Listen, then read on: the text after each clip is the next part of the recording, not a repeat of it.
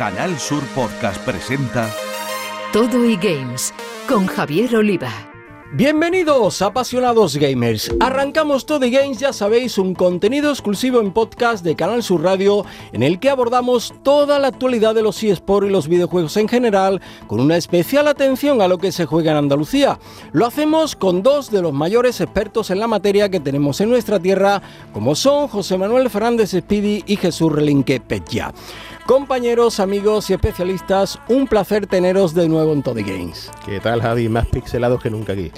Buena, vamos allá. Tenemos preparadas muchas cosas interesantes, así que vamos ya con nuestro sumario.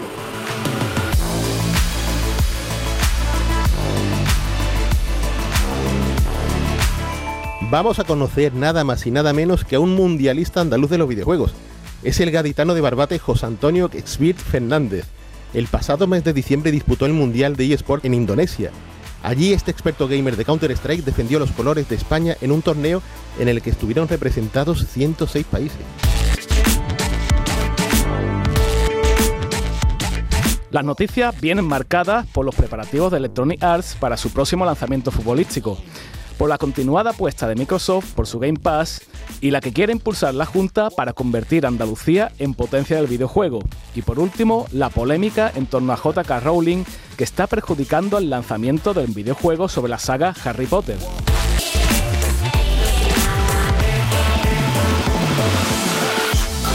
Estaremos con Enrique Segura, un investigador y escritor cordobés especializado en videojuegos que lleva años contribuyendo a la difusión y el conocimiento del sector.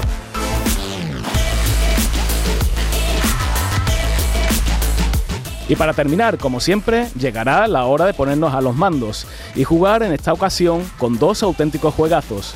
Por un lado, la reciente versión Next Gen de World War Z Aftermath y por otro, un clásico que cumple ya 25 años, StarCraft.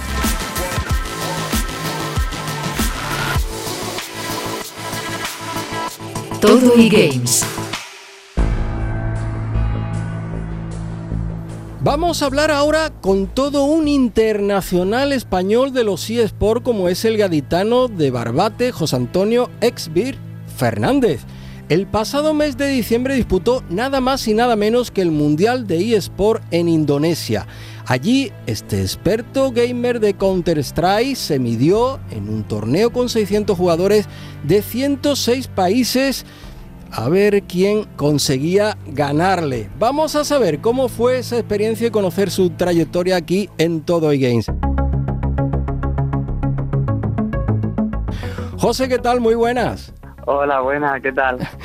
Encantado de tenerte ya por aquí para que nos cuentes, mm, bueno, pues eh, un titular un poco de cómo fue esa experiencia. Supongo que alucinante, ¿no? Sí, la verdad es que es increíble. Probablemente sea de el mejor torneo en el que haya participado. Sin duda. Bueno, me acompañan como siempre en Game nuestros gamers de cabecera, José Manuel Fernández Speedy y Jesús Relinque Pella, que aunque también dedicados al estudio y la investigación en el sector, creo que te envidian un montón, ¿verdad? Pella, Speedy. Bueno, yo es que me pongo a recordar aquellos compases de Counter-Strike en los cibercafés y...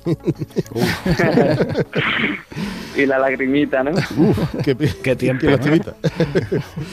pues mira, José Antonio, eh, vamos, yo pienso que lo, has pasado fenomenal en este torneo y seguro que lo mejor está por llegar, pero lo primero es conocer como un chico de Barbate llega hasta un mundial de eSport representando a su país. Cuéntanos esos inicios. Eh, pues básicamente como todo el mundo, yo creo que desde pequeño. Yo desde pequeño veía a mi primo jugar y empiezas a manejar un poco, te compras tu primer ordenador y ya luego es como todas las cosas en la vida, trabajo y disciplina. Todos los días entrenas, conoces a cuatro personas que son tus amigos y entrenas todos los días con ellos y al final es echarle muchas horas y mucha dedicación hasta que llegas a un nivel alto de competición y te puedes enfrentar a los mejores. A ver, paisano, yo estoy pensando aquí, estoy intentando recordar, ¿no? Como Speedy, mis, comienzos con Counter-Strike. Yo la verdad es que a mí siempre me han gustado los, los first person shooter, pero quizás era mejor a lo mejor en, Unreal, en Quake. Pero cada vez que jugaba Counter-Strike era malísimo, por lo menos a, mí se me daba bastante mal, ¿no? Em, creo que era un poco poco más táctico, ¿no? Menos frenético que, los que te he mencionado, pero bueno, mm, yo supongo que tendrás tus motivos a la hora de elegir eh, un juego como Counter-Strike? Sí, eh, como has dicho, eh, no es tanto disparar, que obviamente tienes que tener habilidad, eh, pero también es más la compenetración que tienes con tus compañeros y las tácticas que tiene el equipo. Tienes que manejar mucha información rápidamente cuando el enemigo te está haciendo cualquier táctica y tienes que hacer pues esos movimientos grupales que son los que te llevan a ganar pues cada ronda. Y eso es un poco lo que me gusta a mí, el trabajo en equipo, por así decirlo, que es la diferencia con los otros, que son más frenéticos. Y cuéntanos cuando recibes y cómo recibes la llamada de FEJUVE, de la Federación Española de Jugadores de Videojuegos de eSports, y qué ha significado para ti. Eh, pues había unos chicos clasificados que eran otros cinco que fueron al europeo, al clasificatorio europeo, que fueron los que clasificaron a Bali. Pero por motivos de que algunos ficharon con equipos top en España, con el mejor equipo, no podían por calendario. Y dentro de ese equipo había un amigo mío que me dijo, pues mira, si falta alguien, te vienes tú con nosotros, porque me conocían y sabía de lo que era capaz, por así decirlo. Y cuando sucedió así, pues me llamaron, me contactó FV también, y para mí pues, obviamente es un honor, básicamente, eh, como lo que sueña todo el mundo. ¿no? Eh, a ver, estoy pensando, José Antonio, en, en ese, esa experiencia, ¿no? En, en Bali, donde se celebró el Mundial. Así que nos gustaría que nos contaras eh, con detalle cómo, cómo te fue por allí, eh, tanto a nivel personal como, bueno, a nivel de, de selección, ¿no? Allí participaba em, el equipo nacional, eh, tanto en Counter-Strike, en el Global Offensive, como, como en eFootball, ¿verdad? Sí, como en fútbol. Mm. Pues para empezar, para mí ya desde el primer momento yo estaba muy motivado porque iba con dos jugadores, que era Kairi y Astor, que son dos jugadores en España que llevan desde que yo tengo conciencia básicamente compitiendo. Y para mí era como mi referente, entonces jugar con ellos para mí era un honor. Y luego fui con este Taps y Team que son mis amigos, que son empezaron como yo más tarde, entonces los conozco de hace mucho tiempo. Y la verdad es que como personas son increíbles y como jugadores también. Y el chico de fútbol, la verdad es que encantador también. y luego en el tema de competición, la verdad es que creo que jugamos a un muy buen nivel, porque claro, no somos equipo, nos juntamos como los cinco mejores, por así decirlo, entonces vamos un poco más improvisando dentro de la partida. Y la verdad es que dimos un buen nivel y al final acabamos perdiendo contra el que quedó segundo y el que quedó cuarto, que no eran nada malos, la verdad. Y ganasteis, ¿no? A, a algunas selecciones, ¿no? Sí, claro, pasamos, jugamos fase de grupo, en fase de grupo pasamos, ganamos dos partidos por paliza y uno nos ganaron a nosotros, más o menos igualados, que fueron los que quedaron segundos, que eran muy buenos, la verdad. Y luego ya en los playoffs, a ella fue cuando perdimos contra Alemania, Mm. dos partidos a uno, nosotros le ganamos una partida, empezamos ganando, pero nos remontaron.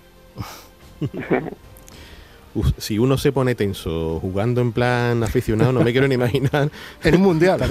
en el mundial tiene que ser. Madre No, mía. sí, en el mundial es una locura. Por ahí hay vídeos que estamos celebrando ronda en el canal de la ISF y probablemente FV también, Hmm. que se puede encontrar. Y si no hubiese celebrar cada ronda que ganábamos,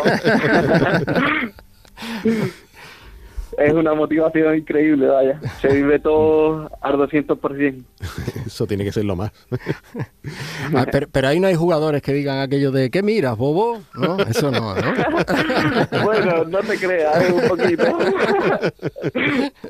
Un poquito. Cuando metes una ronda importante, pegas algún grito de qué malo soy y todo. Hombre, ¿qué sería esto sin, sin los piques? Sí, sí, siempre hay que descolocar rival de alguna manera. eso eso nos hace humanos. efectivamente.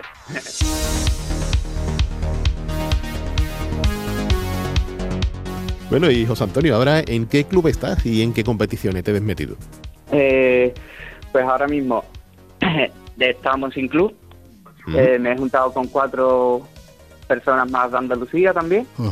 Y ahora mismo estamos sin club. Hemos creado como una marca personal que se llama Cero Gigi, por si lo queréis buscar en Twitter o lo que sea, y estamos compitiendo en ese AMIN, que es como eh, tres escalones por encima de la división en la que se puede apuntar todo el mundo.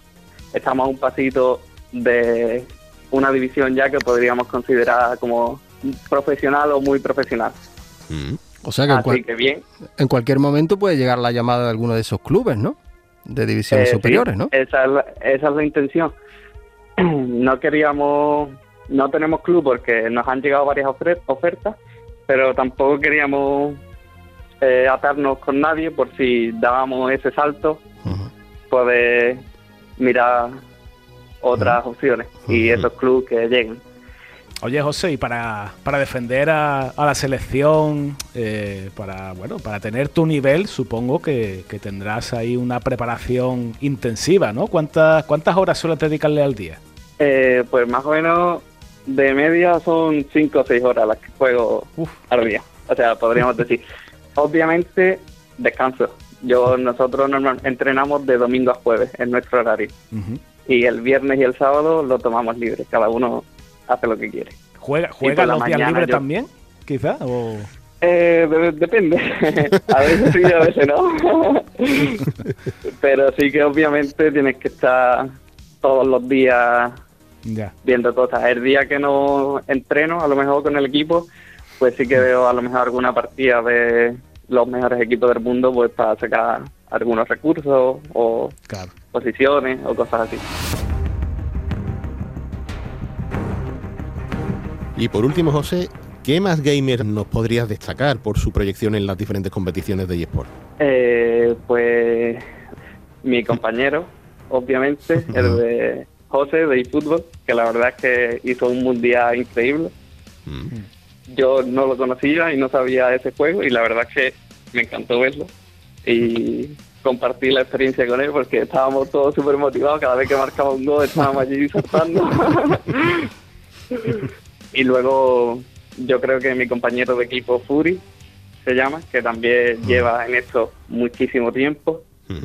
y ha ganado muchísimas Drinjas de Valencia, que son competiciones a nivel español importantes, y ha estado siempre en numerosas competiciones como la FL o la LVP, que son las ligas, las mejores ligas españolas, Sí. y es un tío increíble también. Lo que es difícil, ¿no? Es ganarse la vida con esto, ¿no? A, a ese nivel o, o- o se puede, José. En España ahora mismo, en Counter-Strike, está un poco complicado. Hace un par de años sí que es verdad que había muchísimos clubes, pero con la salida del Valorant, que es el otro shooter, el shooter de Riot Games, Sí. sí que es verdad que muchos clubes apuestan más por, por Riot Games, pero bueno, estamos aquí para intentar que vuelva la comunidad.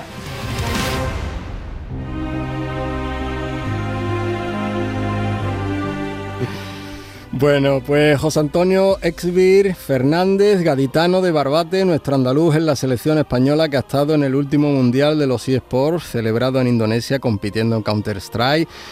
Eh, enhorabuena, José, por semejante éxito Gracias. y nuestros mejores deseos para el futuro, ¿vale? Muchas gracias. Un saludo a todos.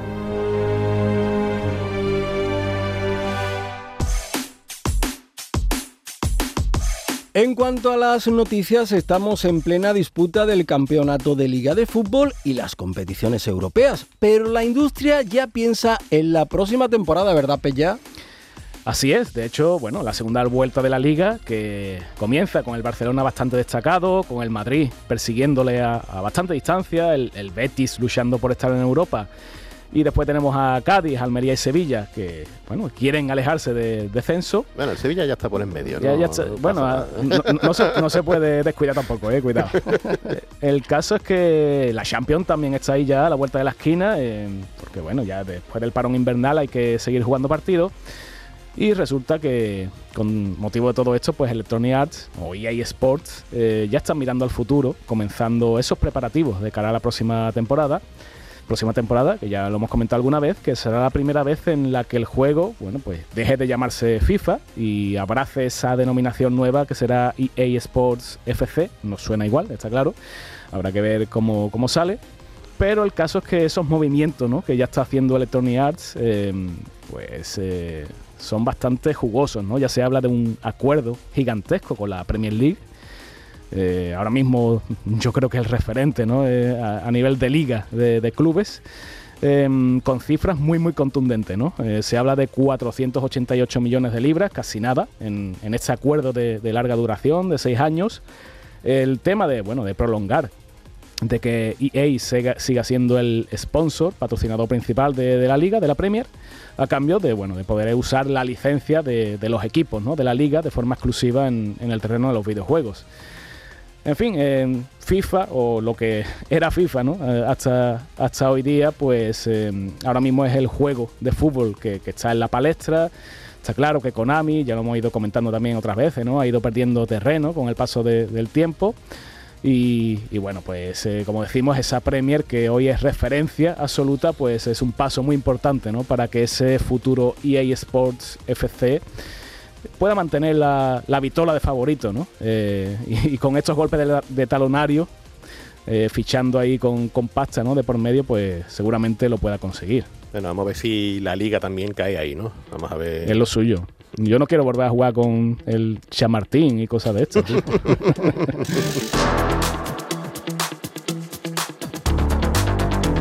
Bueno, pues nos vamos ahora con Microsoft. Pasamos de un gigante a otro, ¿no? En este caso más gigante todavía. Hmm. Y bueno, sabemos que el gigante americano en este caso eh, lleva apostando lo suyo por el Game Pass, eh, algo que no parece que vaya a cambiar desde luego. Ya sabéis, el servicio de suscripción de videojuegos que tiene para la plataforma Xbox.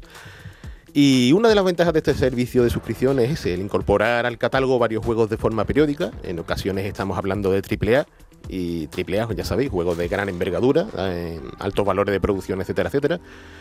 Y esto se traduce en que los usuarios del entorno Xbox pues ahorran con estos juegos, eh, pudiéndolos disfrutar en Game Pass y por lo tanto no los compran, no compran lo que es el juego físico, claro. Un ejemplo inminente será el del esperadísimo Atomic Heart, que, es este tipo Bioshock que está, lo están haciendo los rusos, ¿no? Tiene una pinta formidable. Buena pinta, sí. Muy buena pinta y sale el día 1 en Game Pass, por lo visto.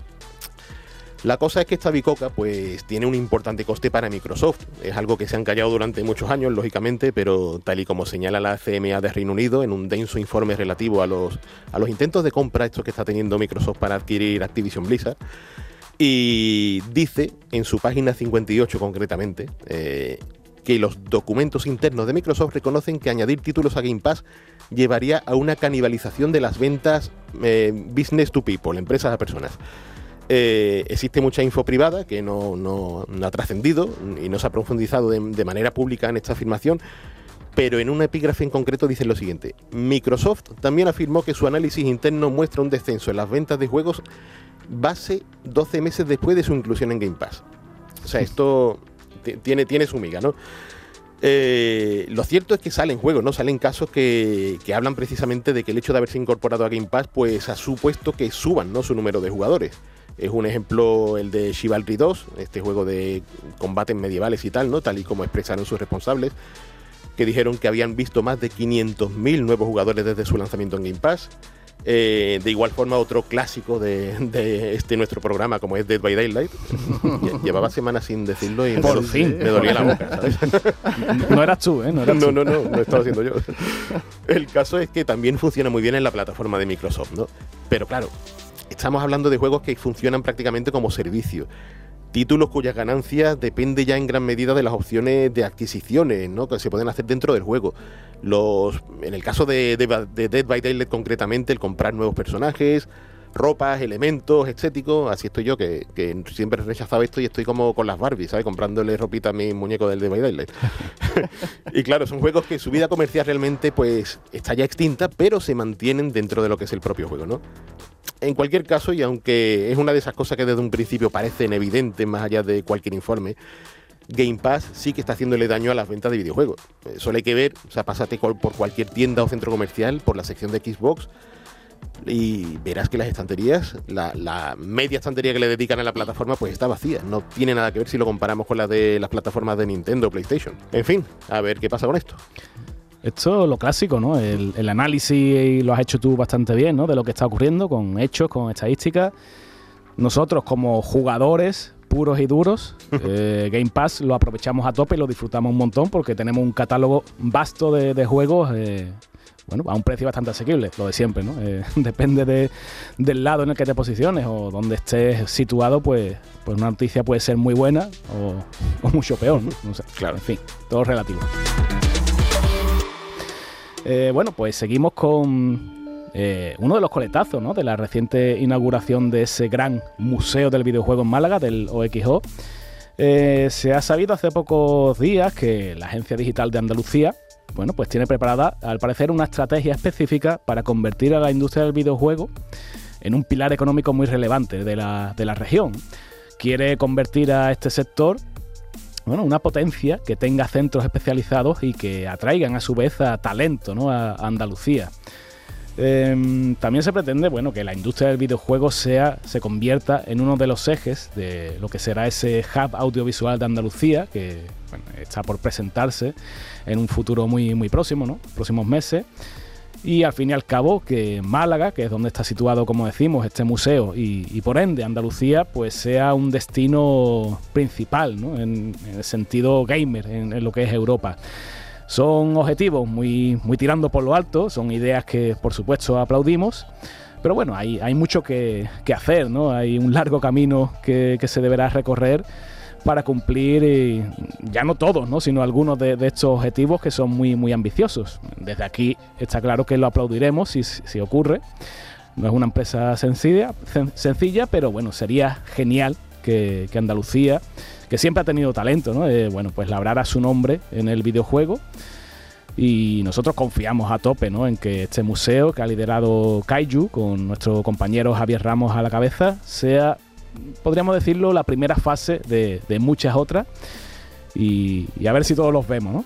Eso, eso, que lo veamos, que lo ojalá, veamos. Seguro que sí. Bueno, y ahora, ahora la noticia de, este, de, este, primer tramo del año por la polémica, ¿no? Hmm. Diría yo que ha sido muy relevante. Y bueno, lo primero aclaro que el servidor nunca ha visto una sola película de Harry Potter, y menos aún he leído, no he leído ninguno de sus libros. Esto es terrible, ¿eh? mira, me avergüenzo realmente de reconocerlo, porque sé que me gustaría, o sea, yo sé que disfrutaría con ese mundo y tal, ¿no? Bueno, el caso es que J.K. Rowling, que es la reconocida autora del mundo del niño mago y tal, pues lleva un tiempo en el ojo del huracán por una delicada controversia relacionada con las personas trans y sus derechos. Especialmente el de denominarse a sí mismas con arreglo a su género, eh, sentido, ¿no? El género que sienten de por sí, ¿no? Eh, el lugar del que le fue asignado al nacer. Y la actitud de Rowling al respecto de los derechos de la gente transgénero han hecho que propios extraños pues terminen rechazando todo lo que venga de ella incluyendo por supuesto el universo de Harry Potter. Y es por ello que el lanzamiento de Hogwarts Legacy, el videojuego de mundo abierto basado en Harry Potter, eh, pues lleva siendo desde que se anunciara una diana para todos los detractores de, de, la Rowling, ¿no? convirtiéndose así tras su salida, que está calentito, acaba de salir del horno, pues en el epicentro de una controversia que parece no tener fin. Estos días hemos podido escuchar y leer en las redes sociales, sobre todo en Twitter, ya sabéis, la red amiga del odio gratuito, pues ataques feroces de la escritora contra los defensores de los derechos trans, así como arremeter de forma no menos encarnizada por parte de sus detractores, ¿no? Eh, a mí, desde luego, no me gustaría verme ahora mismo en la piel de los desarrolladores, de la gente de Avalanche Studios, que el hecho de contemplar cómo hay gente que incita a piratear el juego, otros que parecen poner en la lista negra a los periodistas que hablan de Hogwarts Legacy, como si de cualquier otro videojuego se tratara, incluso llegando prácticamente a criminalizar por parte del sector público a los streamers que se atreven a jugarlo abiertamente en Twitch. O sea, de hecho hasta ha salido una herramienta que te dice si si tal streamer o cuál streamer ha jugado al juego. o sea, como, como hacer una purga aquí, no sé, muy, muy feo, ¿no? Caza de bruja, ¿no? Sí, sí, sí. Eh, una lista negra es que da, un poco de miedo, ¿no? Si te pones a pensarlo así en frío. Y por otro lado, también hay quien se ha aprovechado para posicionarse en el otro extremo y atacar a los colectivos perjudicados por esta autora, ¿no? En, fin, en definitiva, Twitter en su más pura y no siempre asimilable esencia. Sea como sea, estamos ante un buen juego, eso hay que admitirlo, es muy buen videojuego y además quizás en una pirueta que no todos esperábamos, sus desarrolladores han incluido personajes trans dentro del juego. Eh, en todo caso, la polémica está ahí y está más que servida. En Canal Sur Podcast Todo y Games con Javier Oliva. Hoy tenemos con nosotros a un autor andaluz cordobés para más señas, que acumula ya a sus espaldas unas cuantas publicaciones especializadas en videojuegos y que por tanto ha hecho mucho por la difusión y la formación también en el sector.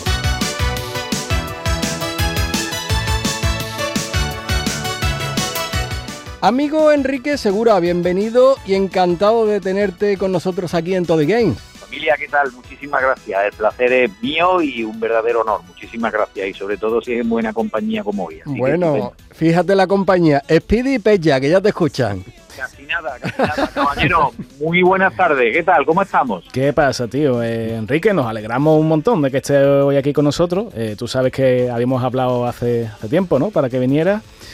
Y oye, me acuerdo cuando nos conocimos allí por, por Madrid, ¿no? En aquel evento de videojuegos que estaba haciendo yo un, trivial con, con, motivo de uno de mis libros. Y estabas ahí aceptando preguntas, ¿no? A tope. dándolo todo, dándolo todo y aprendiendo de los grandes, que es lo mejor que puede hacer uno en esta vida. Cuando alguien sabe más que tú, eh, cállate y escucha. Entonces, es lo que hice, lo que Eso vamos a hacer ahora nosotros, ¿verdad? Pues Callarnos prácticamente y escucharte. Escuchar atentamente. claro, claro, como tiene que ser. Y, además, bueno, a ver, enlazando un poco con lo que estamos comentando. El tema de la historia del videojuego, ¿a ti qué, qué te parece eso? ¿Qué, qué te, ¿Qué te pues me parece, me parece algo sumamente alucinante. De hecho, como dice mi gran amigo Marcos García, Biel, que ha escrito algunas de las mejores páginas sobre videojuegos que se han escrito en este país, si pudiera mm, comer y respirar videojuegos, lo haría. ¿no? Entonces, me parece una frase genial porque creo que refleja muy bien esa pasión que sentimos todos los que, bueno, los que entendemos de alguna manera que esto es un arte, ¿no? Porque yo creo que habría que empezar por ahí. Habría que empezar reconociendo que el videojuego es un arte eh, de hecho, pues bueno, como tal hay que reivindicarlo y hay que preservarlo y hay que defenderlo, porque es una pena que todavía en pleno siglo XXI haya gente que viva en la edad media del entretenimiento y el ocio y se piense que esto es, no sé, sinónimo de algo malo o es algo peyorativo, ¿no? Cuando realmente hace mucho tiempo que, bueno, como dice mi amigo Paco Pastor, el mítico frontman, cantante de Fórmula Quinta y a la postre presidente de Sega España del 91 al 95, fue quizá uno de los primeros que, hizo pública esa famosa frase que ahora tanto se, se usa, ¿no? De, que el videojuego es una industria que lleva mucho tiempo generando anualmente más dinero que la música y el cine juntos. Yo creo que, bueno, yo creo que ya el dato dice mucho, Así que creo que merece mucho la pena, por supuesto, dedicarle no uno, sino muchos libros al tema, claro que sí. Claro, y, precisamente, amigo Enrique, tu obra pues ayuda a, esto, ¿no? A esta, digamos, socialización del medio de alguna manera, ¿no? Pero ahondando un poquito más en lo que son tus orígenes, tus comienzos, cuéntanos cómo nace esta pasión y esta dedicación que tienes al tema del videojuego que tanto nos gusta. Pues mira, José Manuel, yo creo que en, gran medida eh, mi historia es, muchísimo, es muy parecida a la tuya, por ejemplo, ¿no? O la de cualquiera que lleve pues casi 40 años, como es mi caso en este mundillo. En mi caso empecé, pues bueno, porque cuando hice la comunión mis padres me regalaron un Spectrum porque ya sabían que era el juguete, entre comillas, de moda. Y bueno, pues fue un microordenador para que los que no tengan mucha idea eh, se hagan una idea desde que estoy hablando. Era un ordenador que tenía más o menos la capacidad y la memoria de que, cualquier tiene que pueda tener hoy en día una calculadora de bolsillo, ¿no? Entonces, con esto nos podremos hacer una idea de, de, la capacidad que tenía aquello. O sea, estamos hablando de una limitación técnica enorme que sin embargo, pues bueno, yo creo que eh, supo, de alguna manera, supo cubrir todas esas limitaciones, lo, pues lo hizo muy bien, ¿no? Lo hizo con, con mucho entusiasmo, como todos los programadores de aquella época y como todos los que éramos niños en aquella época, a principios de los 80, que disfrutamos muchísimo de aquellos ordenadores, ¿no? A mí eso me abrió un mundo, me abrió las puertas de un mundo que me volvió literalmente loco, vamos. Eso fue una pasión que además empezó poco antes incluso. Yo era muy pequeño y recuerdo ver esas máquinas recreativas de los bares y de los salones recreativos a los que dedico gran parte de mi producción literaria y recuerdo agarrar esos mandos y bueno y ver aquellas pantallas y estar como en otro mundo, ¿no? Aquello me transportaba esos sonidos eh, hipnóticos y esas imágenes me transportaban de buena primera a un mundo que para mí era absolutamente fascinante. ¿no? Yo creo que ese el caso es la historia, es la historia de más de uno de nosotros. aquí no vemos reflejado todo el mundo, pero yo te voy a preguntar si tú eras el que le pasaba la partida al. Si tú eras el pesado de turno o era. Yo era el tío, era el tío de la riñonera. Ah, vale, vale, vale. Yo era viejo joven, era viejo joven, Era, era, el tío que controlaba el cotarro. No, buena pregunta, buena pregunta porque aquí el amigo Pez ya ha dado con la clave, ¿no? Yo creo que esto refleja la gran mitología que ha ido generando esta historia. Eh, no, no es una cosa aislada, como digo, ni eran manías de uno, ni bueno, ni era una moda pasajera. Yo creo que todo esto ha ido generando con el paso de los años su propia mitología, como te digo, y bueno, en esa mitología pues incluye al típico niño pesado de yo te lo paso, el típico chaval que estaba allí aburrido viendo cómo jugaban otros, que bueno, esto era un poco también el nuestro YouTube, ¿no? Esto era como el YouTube de los años 80, era el, compartir una cosa, el ver unos videotutoriales allí en directo, eh, sin pagar nada, entonces, pues bueno, esto refleja un poco por lo que te digo, ¿no? De, lo que hemos participado todos de forma activa o pasiva, el típico niño del yo te lo paso, el típico corrillo de amiguetes que se juntaban allí para jugar a la máquina recreativa de las tortugas ninja, entre cuatro jugadores. Eh, esto ya fue, sentó las bases ya de lo que hoy entendemos como el modo multijugador, ¿no? De un videojuego. Entonces, bueno, daros cuenta que de alguna manera eh, la industria del videojuego lleva retroalimentándose a sí misma desde hace mucho tiempo, ¿no? Está todo inventado ya, realmente. Y yo creo que ese glorioso pasado que tiene la industria del videojuego, pues merece, como te digo, reivindicarlo y dedicarle no uno, sino muchos libros, ¿no? Que es lo que yo llevo intentando hacer ya desde hace tiempo. Bueno, yo, vosotros y los maestros de los que he aprendido, porque vosotros sois dos de mis maestros, ¿no? Y entonces, pues bueno, eso está ahí, eso hay que verlo, ¿no?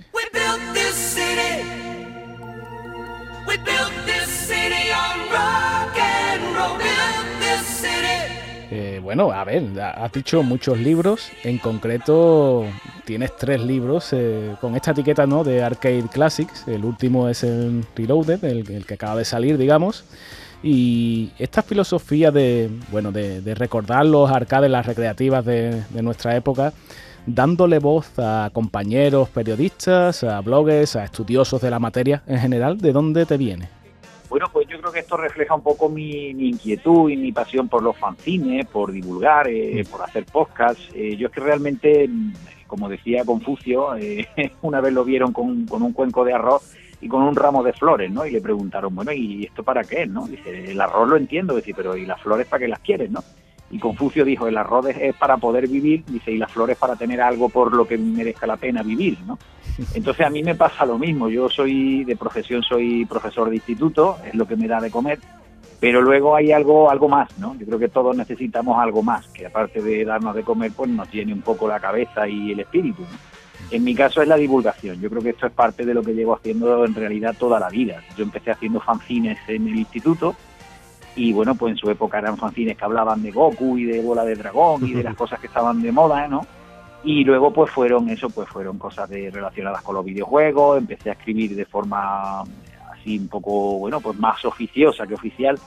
Y en 2019 por fin conseguí publicar mi primer libro de forma profesional con la editorial Dolmen. Y desde entonces pues chico eh, ahí sigo no eh, mi fórmula entre comillas o mi marca personal es recurrir como te digo al que más sabe al que sabe más que yo y hacerle mediante la técnica de la entrevista, pues bueno, hacerle preguntas e intentar tirarle un poco de la lengua a ver lo que suelta, ¿no? Y a ver lo que me cuenta esa persona en concreto. Y sobre eso, pues yo voy dibujando un poco mi historia, voy recopilando anécdotas, recuerdos y de una forma un tanto nostálgica y personal siempre y bastante intransferible, pues bueno, pues contar historias, ¿no? Eh, son historias que realmente sabe ya todo el mundo. Yo no soy nadie realmente para contarle nada a nadie, ¿no? Que no sepa, ni mucho menos, pero sí que me gusta eh, trazar cierto hilo conductor, intentar darle un poco de sentido a lo que cuento y muchas veces pues simplemente poner en orden mis recuerdos, como yo digo. Mi libro lo puede hacer cualquiera, no es, no es un libro Wikipedia, ni es un libro eh, que contenga información erudita, ni sesuda de ningún tipo, eh, no hay ningún estudio sociológico ni nada realmente serio, ¿no? Es por quitarle un poco de importancia y un poco de hierro al asunto. Mi libro lo puede escribir cualquiera que haya vivido en esa época y que sienta un mínimo de, amor y de respeto por el medio, ¿no? que como te digo, pues creo que es muy necesario y, hasta conveniente. bueno, sería un poco la historia. Hay una cosa que no hace cualquiera, Enrique, y, bueno, sabemos del carácter solidario de estos libros, eh, que destina sus beneficios a la lucha contra el cáncer, cosa que te honra sobremanera, porque, a ver, de alguna forma a todo el que involucras en estos libros, pues lo haces partícipe de esta batalla, ¿verdad? Sí, creo que es algo también necesario, ¿no? Es decir, a fin de cuentas, eh, por mucho que existan plataformas de ayuda y existan mecanismos oficiales eh, para este tipo de historias, pues bueno, en definitiva al político lo que le interesa es salir guapo en la foto, ¿no? Al político no le interesa su problema ni le interesa a usted, sea el político que sea. Entonces, bueno, yo creo que este tipo de iniciativas pues las tenemos que llevar eh, entre nosotros, entre los, héroes anónimos, como yo digo, no todos los héroes llevan capa, ¿no? Entonces hay mucha gente a la que admiro y que hace un trabajo impresionante eh, defendiendo este tipo de causas y bueno, pues ¿por qué no? no? Es decir, eh, ¿por qué no podemos destinar un poco de, pues, un poco de ayuda? en definitiva, esto no se hace por dinero. Yo desde luego no, insisto en que no es mi profesión ni estoy aquí para quitarle el pan a nadie. Yo no compito con nadie, afortunadamente. Entonces, pues bueno, es mi manera de decir, pase usted, eh, yo no soy nadie, yo esto lo hago por entretenimiento y para mí es un hobby. ¿Por qué no conseguir que ese hobby además, pues bueno, pues destine algo de ayuda para este tipo de, de causas? Así que ya te digo, creo que es algo hasta necesario.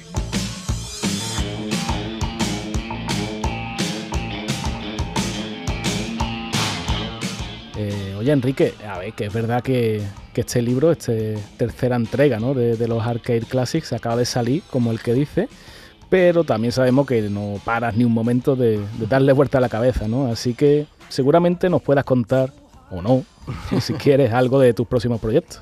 Claro que sí, porque además tengo la gran suerte de teneros a vosotros en él. Eh, sabéis que yo estoy siempre echando la caña, ¿eh? sabéis que yo utilizo la técnica de Spiderman, que consiste en tirar muchas redes, tú tiras muchas redes que alguna enganchan. Entonces mi próximo proyecto tiene detrás a, gente realmente importante, entre ellos la división del Reino Unido de Sega, y no deja de ser un tributo a una marca, que en este caso es mucho más que la suma de cuatro simples letras, como es Sega, Sega Forever, es el título del proyecto en el que estoy ahora. Ya sabéis que yo siempre estoy embarcado en alguna historia, entonces, pues bueno, cuando termino un libro inmediatamente me meto con otro. Entre otras cosas porque ya te digo, es que me apasiona y bueno, es lo que me proporciona alegría, ¿no? No es lo que me proporciona dinero, pero sí es lo que me proporciona alegría. Entonces estoy ahora mismo metido en eso, estoy trabajando en un libro homenaje a esa gran marca, a Sega, que bueno, pues que cuenta un poco la historia de, la, de la empresa y sobre todo rinde tributo a sus mejores juegos, ¿no? por etapas, por épocas, por plataformas.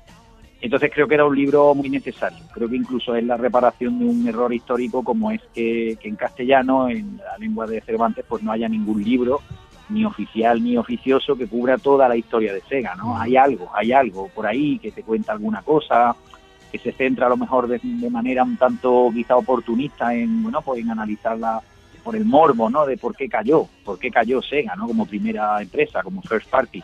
Pero creo que hay muchas cosas más allá de eso, ¿no? Que contar, sobre todo historias muy ligadas a lo que es lo humano, al vínculo humano, al terreno personal, a, lo afectivo, ¿no? A por qué Sega es tan importante para, para gran parte de los jugadores de, la comunidad, ¿no?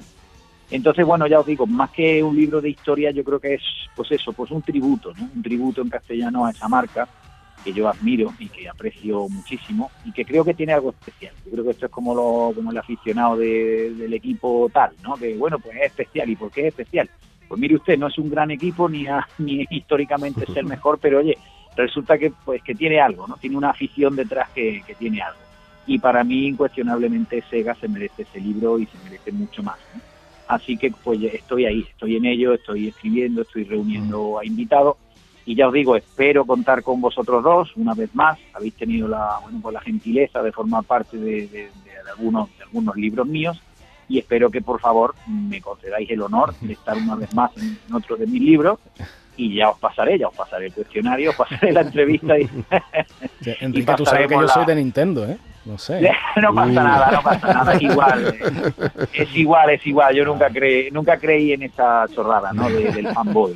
Yo creo que ahora ya hablando en serio, sabéis que ahí coincidimos los tres, ¿no? Yo creo que ninguno de los tres somos excesivamente fanboy de nadie, ¿no? Yo siempre he dicho que por, por ser muy de Sega no, eso no me convierte en, talibán de nadie. Yo creo que esto, al que le gusta los videojuegos de verdad, le gusta todo, eh, ya sea de la época que sea, lo haya hecho quien lo haya hecho, y sea de la plataforma que sea. Yo creo que un videojuego, el que realmente disfruta de esto y lo, y lo entiende como lo que es, como arte, le da igual quién lo haya hecho. No creo que ahí te da igual que sea, tanto si eres de Sega como de Nintendo, el que es de videojuegos es de todo. A ese respecto, algo hemos hablado con, nuestra amiga en común Ana María al respecto de, la música, de Sega y tal, y, habrá cosas bonitas ahí, seguro. Eh, y, bueno, vamos, vamos a hablar de videojuegos andaluces por último, para rematar, Enrique, uno de nuestros temas predilectos totalmente. ¿Cómo ves o has visto a lo largo de los años de la industria del videojuego lo que se cuece en nuestra región? Pues bueno, solamente habría que decir un nombre, ¿no? Eh, yo para mí ahí, ahí tenemos Maldita Castilla, que me parece una auténtica obra maestra. Yo creo que eso resume ya muy bien, ¿no? De todo lo que estamos hablando. A más de uno igual no le dice nada el nombre, pero Maldita Castilla es un homenaje a Ghost and Goblins y, y al videojuego en general, a la dificultad arcade de toda la vida y está hecho por gente andaluza. no lo olvidemos, ¿no? Es decir, el gran loco malito, eh, creo que es de Málaga, si no recuerdo mal. Exactamente, loco malito y Grizo. Pues bueno, ahí Grizo, ¿no? Y el gran Grizo 87, que bueno, pues son un, un exponente muy claro de lo que está haciéndose, ¿no? de lo que talentos eh, aquí criados en Andalucía están haciendo por el videojuego. Eso es solamente un ejemplo, ¿no? Ya te digo, es por resumir un poco la cuestión. Evidentemente hoy en día todo es indie o todo es un gran bombazo, triple A o cuádruple A, como quiera usted llamarle, y yo particularmente he hecho un poco en falta esa gloriosa serie media que existía allá por los 90 y la década del 2000 y que se ha ido extinguiendo un poco, ¿no? Pero evidentemente gente de nuestra tierra pues está haciendo grandes cosas, no solamente como indie, ojo, es que empieza en el territorio indie y, realmente vale, como los, estos dos maestros que hemos dicho, Locomalito y Grisor 87, pues bueno, al final acaban trabajando para otro tipo de, grandes, ¿no? Y que se lo pregunten aquí a mi amigo José Manuel, ¿no? Por ejemplo. ¿para qué vamos a buscar más lejos? ¿Para qué vamos a mirar más lejos? ¿no? El que realmente vale, pues al final acaba trabajando en el desarrollo y además aquí, aquí tenemos muchísimo talento, claro que sí. Lo que pasa es que, y volviendo al tema, y perdonadme que incida lo mismo, me da mucho coraje cuando todavía pues se critica esto o no se le da el mérito que tiene, ¿no? Yo creo que hay gente que todavía tiene un serio problema con esto del videojuego y no acaba de entenderlo como lo que es, es arte, es cultura. De hecho, aglomera de una forma prácticamente perfecta otras formas de expresión artística como puedan ser el cine, la música, la literatura. Eh, entonces, no sé, yo creo que el problema lo tiene y que no acaba de entender que esto es un arte. Y señores, hay que defenderlo. Y como decía Indiana Jones, esto tiene que estar en un museo. Entonces, pues claro, el problema es cuando no entendemos la importancia de lo que estamos hablando. Pues bueno, ya os digo, eh, José Manuel, aquí tú, yo creo que tú eres el más indicado para hablar de lo que se está haciendo bien y lo que no se está haciendo bien en Andalucía a nivel de desarrollo, a nivel de, divulgación y todo. Yo creo que eso está ahí. Que no quiera verlo, pues tiene un problema. Para, para, eso estamos aquí, Enrique, para bueno, pues alejar esos estereotipos en torno al videojuego. Así que ha sido un placer este ratito contigo. Mm, este ratito aquí en Todo Games, mm, escuchándote, eh, aprendiendo de tus conocimientos, como siempre, de tu pasión por los videojuegos que reflejas en tus libros. Mm, y ahí está el ejemplo del último del que hemos hablado, publicado por la editorial Dolmen. Así que hasta cuando quieras, aquí tienes tu casa, Enrique. Eh, así lo percibo, así lo siento, eh, de verdad que sí. Muchísimas gracias, el placer ha sido mío, ya os digo, y sobre todo, pues bueno, disfrutar del inmenso placer de una buena compañía como la de estar con dos de mis amigos, sabéis que así os considero y que os quiero de verdad, sabéis que lo digo en serio. Así que nada, ha sido un placer y bueno, espero que no sea la última. Volveremos por aquí, siempre que vosotros parezca bien y tengáis un hueco, eh, vuestro amigo Enrique Segura va a estar por aquí. Un abrazo enorme, tanto a vosotros como a todo el equipo del programa y sobre todo a lo mejor que tenemos, que son nuestros oyentes. Que no se nos olvide siempre eso, sin el público nosotros no somos nada. Así que un abrazo a todo el mundo. Chicos, muchísimas gracias. gracias. Don José Manuel, don Jesús, fuerte abrazo. Gracias.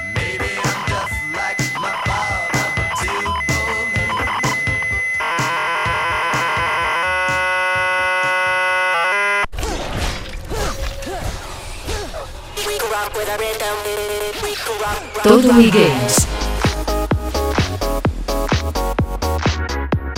Y de postre en este banquete de videojuegos toca tomar los mandos y ponernos a jugar en primer lugar con la reciente versión de Guerra Mundial Z Aftermath y por otro con un clásico que está de cumpleaños 25 años ya de StarCraft. Command hasn't informed the settlement yet. A ver, sé que el juego Guerra Mundial Z ya lleva algún que otro año con nosotros desde el 2019, o sea, ya es más viejo que la bota de agua, concretamente. Y de hecho fue una de mis días de evasión durante el confinamiento. O sea, que me, hinché de mata zombies mientras evitaba salir a la calle. O sea, era un poco pandemia con pandemia, ¿no? Como aquel que dice. Pero es que ahora se ha sumado por fin a las, las versiones correspondientes para las consolas de nueva generación, con una versión Aftermath, o sea, World War Z Aftermath. World War es como comer mantecado el nombre del juego, realmente. Complicado. que viene, viene a ser lo más completo que podemos encontrar sobre este juego, ¿no? Pero vamos a explicar un poco de qué va la cosa. Eh, es un shooter cooperativo de zombies al más puro estilo Left 4 Dead, que ya lo mencionamos en el programa anterior, que le dimos fuerte y flojo, ¿verdad, Jesús, en su día? A tope, se echa de menos. Exactamente. Es, es eso, es un juego cooperativo en el que cuatro personas, pues, van por un escenario matando zombies a tutiplén, ¿no?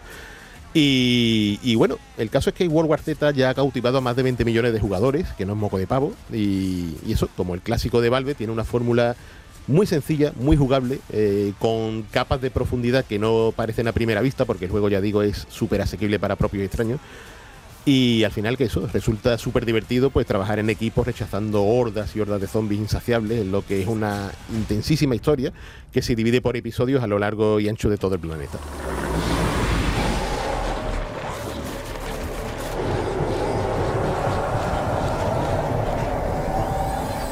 En este sentido, Guerra Mundial Z, que es obra del prolífico estudio Saber Interactive, que esta gente están sacando juegos como a, chorros, es una brutalidad, ¿no? Tienen bastantes estudios repartidos por todo el mundo y bueno, son, son bastante buenos, ¿no? De hecho tienen uno aquí en, Barcelona que sacaron el juego de Build Dead recientemente. Hmm. Y siempre hay calidad normalmente detrás de Saber Interactive, ¿no? Y, es muy interesante porque este Guerra Mundial Z es más Left 4 Dead que aquel Back 4 Blood que sacaron precisamente los desarrolladores de Left 4 Dead, Left 4 Dead que ahora, ahora me trabo yo con el nombre más simplificado. Eh, tiene ese mismo feeling que el clásico, ¿no? Es muy placentero masacrar hordas de muertos vivientes y, hacen cosas como las que veíamos en la película, en la película de Guerra Mundial Z, eh, esa protagonizada por Brad Pitt, donde se veían los zombies así apilándose unos encima de otros para subir muros, vallas y tal, escalofriante, ¿no? Pues eso lo hacen en el juego, ¿no? Es una pasada ver, ver cómo se suben y tú ahí repartiendo plomo en, el muro, con el muro humano, ¿no? Ese de, putrefacto, ¿no? Pero bueno, ¿qué nos trae esta nueva versión Aftermath? Que, que, ojo, que también se encuentra en PC, PlayStation 4, Xbox One y, y esta reluciente versión para PlayStation 5, que es la que vemos ahora. Cabe decir que el juego básico, el Guerra Mundial Z sin Aftermath, está en Nintendo Switch también y una versión muy digna, todo hay que decirlo. Este Aftermath trae nuevos episodios de la historia que se sitúan en Roma, en el Vaticano, en la zona más oriental de Rusia, que responde como Kamchatka se llama. Y, bueno, seguimos yendo de la mano de nuevos personajes que, se dan ¿no? la mano a su vez con otros conocidos ya del juego anterior. Y nos enfrentamos a zombies con un nuevo sistema. Esta vez han metido un sistema muy interesante cuerpo a cuerpo eh, que hace que el juego sea mucho más brutal de lo que era antaño, ¿no? Eh, ¿Qué añade el bando contrario? El, bando de los malos, ¿no? Pues nos faltan nuevas monstruosidades, manadas de ratas hambrientas que desatarán el caos en nuestro equipo. Y, ojo, una nueva opción en primera persona para todos los que echamos de menos el Left 4 Dead, porque mm. Guerra Mundial Z se ve en tercera persona, que se ve y se deja jugar muy bien en ese modo, pero el modo primera persona está muy bien implementado. Eh, ¿Qué más? En esta versión de PC5 60 imágenes por segundo, 4K, eh, el motor, la verdad que enseña músculo en el nuevo modo Horda, donde cientos y cientos de zombies en pantalla eh, hacen lo que parecía imposible anteriormente.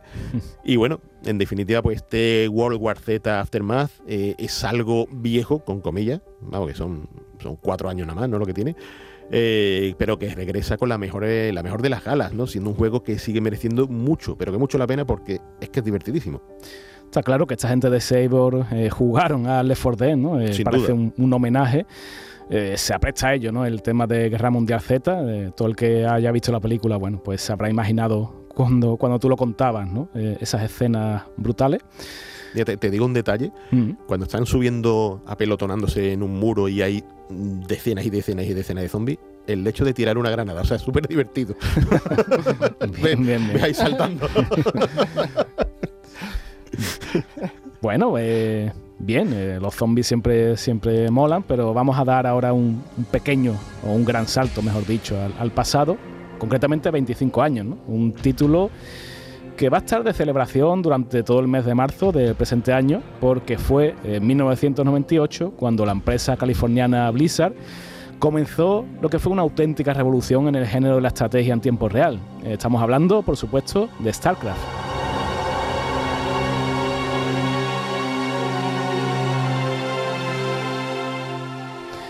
Y al hablar de este juego, o bueno, mejor dicho, de una saga, ¿no? Eh, que tiene varias entregas, expansiones y tal, pues lo hacemos de uno de los juegos capitales en la historia de esta industria. Eh, bueno, fue un impulso, está claro, ¿no? El, que propinó StarCraft a los juegos de estrategia en general, porque tenía una narrativa muy, muy densa, muy, muy currada, eh, homenaje a clásicos de la ciencia ficción y, pasados con el filtro de, desenfado y de humor negro que tiene Blizzard, que ya lo habíamos visto, por ejemplo, sin ir más lejos en Warcraft, ¿no? con el que tiene muchos puntos en, en común. Pero yo creo que lo más importante de todo es que estamos ante un título auténticamente pionero en el tema de los eSports. Eh, sería complicado, seguramente, eh, comprender los eSports como los comprendemos hoy día si no hubiera estado este, este título. Eh, fíjate, una rápida búsqueda en la hemeroteca pues nos deparará resultados con grandes masas de aficionados que, jugaban este juego o, bueno, que asistían a torneos locales para animar a uno u otro equipo. O incluso, bueno, pues las primeras retransmisiones online, mucho antes, como digo, de, todo el, tema Twitch em, que se lleva hoy día, sobre todo, en especial en zonas asiáticas como Corea, ¿no? Donde ya no hablamos de pasión, sino yo creo que de locura auténtica, ¿no? por StarCraft. Y bueno, estos son los resultados, ¿no? Lo, que cosechó Blizzard, pero la verdad es que el curro que se pegó la compañía fue, fue titánico, ¿no? Tanto en, lo que era la trama que hemos comentado, en el modo campaña de, un jugador, como sobre todo donde más relució que fue en el plano multijugador, ¿no? Había tres razas, eh, se enfrentaban entre sí y el objetivo era, bueno, pues dominar un, mapa, en este caso una porción planetaria, donde había que explotar recursos, eh, como buen juego de estrategia, eh, construir bases, eh, acumular ejércitos y máquinas de guerra y nada, lanzarlos contra el resto de jugadores para quedar el, bueno, pues quedar en pie y que el resto, pues fuera borrado literalmente del mapa. Teníamos a los Terran, que eran los humanos, ¿no? los más convencionales, los que más se parecían a otros juegos anteriores de, de estrategia y después había dos razas, mm, dos facciones más que llamaban mucho la atención, ¿no? Estaban los Zer, una especie de alien que tenían bastante mala leche y que, era capaz de reproducirse, de crear em, hordas bastante rápido. Y después estaban los protos, que eran un poco, bueno, pues esa raza eh, elevada, ¿no? Inteligente, donde, bueno, la forma de jugar variaba absolutamente respecto a las otras dos, ¿no?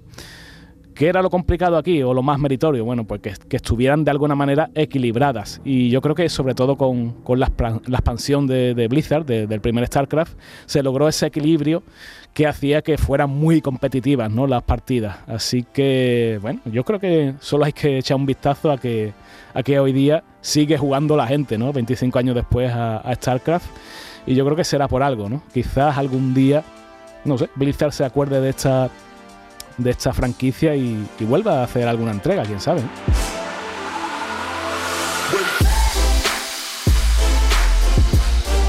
Llegamos al final de esta nueva entrega de Todo Games, el podcast exclusivo sobre videojuegos de Canal Sur Radio que ha estado realizado técnicamente por Álvaro Gutiérrez y Dani Piñero, que os pedimos que os suscribáis en nuestra plataforma o también en Spotify o Google Podcast. Nuestros expertos, José Manuel Fernández Speed y Jesús Linque ya como siempre, se despiden con un volvemos en dos semanas y mientras tanto, a, seguir jugando.